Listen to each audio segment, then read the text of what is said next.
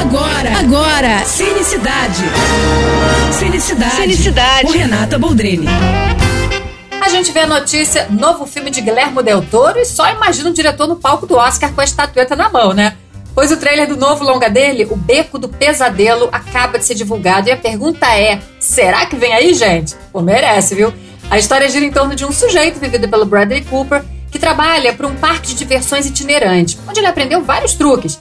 Agora ele usa esse aprendizado para enganar milionários que acreditam que ele seja capaz de ler mentes. É, ele acaba se envolvendo com uma psiquiatra que é interpretada pela Kate Blanchett, que parece ser tão corrupta quanto ele, né? Eita, casal chave de cadeia!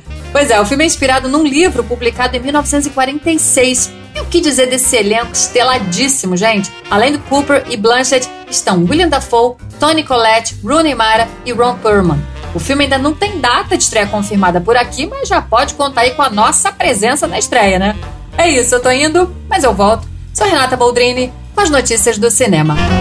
Você acabou de ouvir Cinecidade. Cinecidade. Com Renata Boldrini.